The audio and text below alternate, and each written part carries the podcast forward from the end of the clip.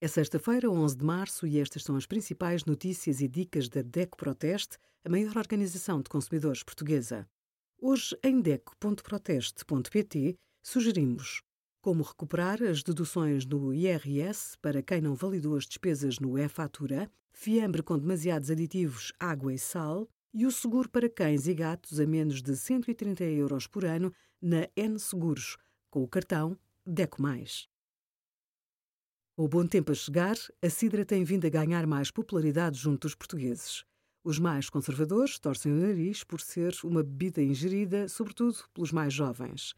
Segundo a Marktest, a procura desta bebida aumentou 66% nos últimos seis anos. Dois terços dos consumidores têm menos de 45 anos, concentrando-se principalmente na faixa etária dos 18 aos 24 anos.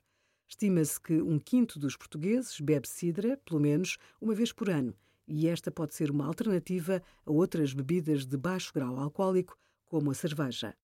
Uma grama de álcool fornece 7 quilocalorias. No caso das cidras, a maioria das que se encontram disponíveis no mercado têm 180 calorias por garrafa.